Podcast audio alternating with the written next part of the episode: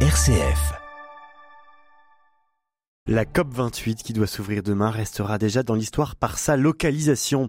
Les, délégations mondiales sont attendues au pays du pétrole, les Émirats arabes unis pour faire le bilan des accords de Paris de 2015 visant à limiter le réchauffement à 1,5 degré. Un scénario qui oblige à se pencher sur la question des lobbies pétroliers au sein des négociations climatiques. C'est notre programme avec vous, Baptiste. D'abord, parvient-on à évaluer la présence de ces lobbies lors des COP? Eh bien, c'est un travail de fourmi, car par essence, les lobbyistes sont discrets et n'interviennent pas directement dans les COP au titre des compagnies pétrolières. Les entreprises d'ailleurs ne peuvent pas s'inscrire, mais elles contournent cette règle en infiltrant certains de leurs représentants via des organisations, des ONG, des fondations ou autres en tant qu'observateurs. Résultat, eh bien, le nombre de lobbyistes augmente selon Gaïa Fèvre, responsable des politiques internationales au réseau Action Climat en fait, les, lobbies dans les COP, des euh, lobbies fossiles, est de plus en plus important. En fait, on voit une augmentation de leur présence. Pour vous donner un exemple, entre la COP 26 et la COP 27, on a eu une augmentation de 25%. Donc, il y avait 636 euh, lobbyistes fossiles dans les négociations et certains euh, étaient venus avec les délégations pays. 200 étaient dans les délégations pays. Pour vous donner aussi un, exemple, l'Érythrée, c'est deux délégués, l'île Maurice, c'était sept délégués. Donc, face au poids des lobbyistes, en fait, on a des inquiétudes sur le fait euh, d'éclipser euh, la voix euh, des plus vulnérables et on a des inquiétudes également sur l'amoindrissement du vocabulaire qui pourrait être mis en place quand on parle de la fin des énergies fossiles. Dans les COP, il faut en fait différencier les délégations d'observateurs et les délégations nationales qui ont, elles, le pouvoir de négocier le texte clé, le texte final. Or, selon l'ONG Global Witness qui observe ces COP, 29 pays au total ont des lobbyistes des énergies fossiles au sein de leur délégation nationale. Cette porosité conduisant à la présence discrète des lobbyistes dans l'espace public remonte à plusieurs décennies, selon la chercheuse Yamina Saeb, experte et co-auteur du GIEC les premiers lobbyistes à avoir réussi à infiltrer le politique et à le manipuler, c'est les lobbyistes du tabac. Et euh, l'industrie des énergies fossiles, en particulier les pétroliers américains, se sont inspirés des tactiques mises en place, développées par l'industrie du tabac. Et parmi ces tactiques-là, donc par exemple, financer plein de think tanks, plein de recherches, parfois des universités aussi, des chaires dans les universités, parce qu'il faut comprendre que cette crise se déroule dans un contexte économique néolibéral, où on a marchandisé la recherche, marchandisé l'éducation, l'enseignement, etc. Donc, comme on en a fait une valeur marchande, ça a permis à cette industrie-là d'infiltrer la recherche, les programmes éducatifs, etc. Et donc, du coup, ils sortent plein, plein de rapports et c'est eux qui sont dans le débat considéré comme débat public. Et c'est pas du tout ceux qui travailleraient sur des alternatives. Baptiste, doit-on considérer ces influenceurs de l'or noir comme un seul et gros lobby mondial?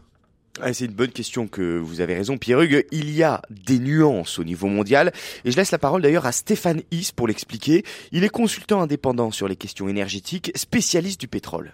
Les gens ont en tête plutôt ce qu'on appelle les super majors occidentales, donc Shell, Total, BP, Exxon, Chevron, donc en fait, quand les gens parlent, on parle du lobby pétrolier, ils ont tendance à vraiment focaliser beaucoup sur euh, le pouvoir et l'influence de ces grandes compagnies occidentales. Mais en fait, il y a une autre partie qui est probablement la partie la plus importante, ce sont en fait les compagnies nationales. Alors c'est quoi ces compagnies nationales? C'est des sociétés comme euh, Saudi Aramco, qui est probablement la plus puissante, euh, les grandes compagnies russes, Rosneft typiquement, Gazprom, les sociétés du Moyen-Orient, Iran Oil Corporation, Brésil par exemple, Petrobras, etc., etc. Donc en fait, grosso modo, pour vous donner une idée, le pétrole produit dans le monde ou les réserves, c'est au moins 60-70% de compagnies nationales, alors que les, les grandes compagnies, ce qu'on appelle les super majors, c'est peut-être 5-10% du pétrole mondial. Justement, Baptiste, le président de cette COP28, euh, le sultan Al-Jaber, est aussi le dirigeant de la compagnie nationale pétrolière des Émirats. Oui, et cette compagnie s'appelle l'ADNOC.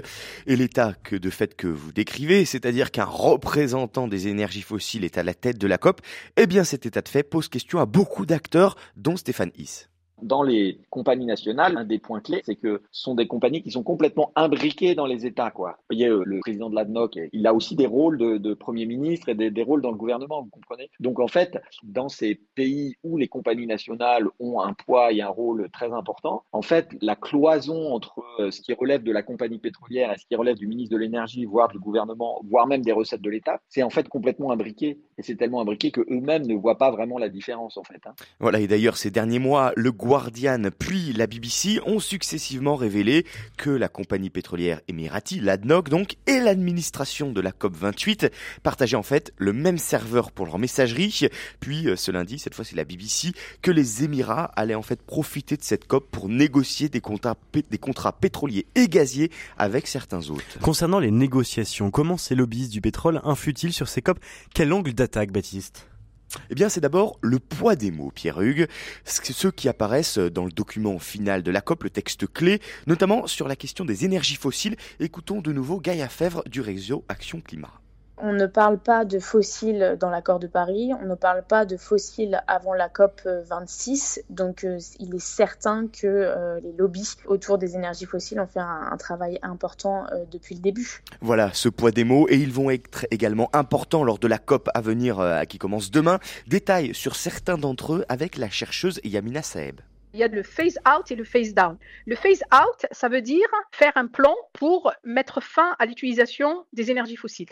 Et eux, ils se battent pour avoir un phase down. Pourquoi le phase down? Parce qu'en fait, le phase down, c'est un plan pour réduire l'utilisation des énergies fossiles. C'est pas la même chose quand on dit réduire et mettre fin. Et puis après, ce ne sont pas toutes les énergies fossiles. Donc il y a un autre mot qu'ils utilisent, c'est unbaited fossil fuels. Et unbaited fossil fuels, en fait, ce sont les énergies fossiles dont les émissions vont dans l'air. Vont aller dans l'air, ça veut dire on ne pourrait pas les capter et les stocker. Ce qu'il y a derrière, ce que, ce que cette industrie-là a fait produire depuis, euh, depuis 15 euh, ans à peu près, c'est qu'il y a une somme incroyable de littérature scientifique et littérature grise qui dit que on peut capter les émissions, les stocker, etc. Et donc du coup, ils vont juste dire, ben non, nous, nos installations-là, on peut récupérer et les stocker, mm. même si on n'a pas la technologie aujourd'hui, mais on va le faire. On aura l'impression qu'il y a quelque chose, justement, les ONG, tout le monde va s'auto-applaudir, mais en fait, c'est la plus grosse arnaque du siècle. Alors, euh, si on traduit un peu ce qu'explique ici Yamina Saeb, c'est qu'en fait, les lobbies du pétrole jouent sur certains détails clés dans les textes finaux. Ici, les pétroliers euh, voudraient s'engager à réduire les émissions qu'ils produisent dans leur activité, mais seulement les émissions qu'ils ne seraient pas capables de recapter, c'est-à-dire celles qui partiraient forcément dans l'air.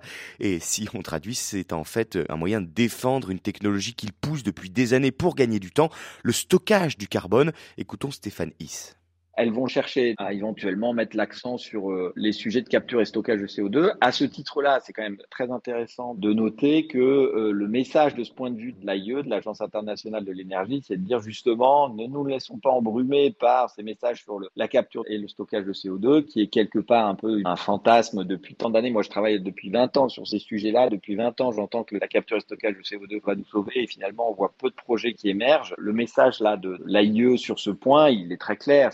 Gros, si on doit faire une industrie du pétrole dans le sens inverse, c'est-à-dire une industrie, on va capter d'une manière ou d'une autre le CO2 et on va les réinjecter dans le sens inverse dans le sol, qui va nous coûter des milliards, qui va nous demander des quantités d'énergie encore plus fortes, etc., ça n'a aucun sens.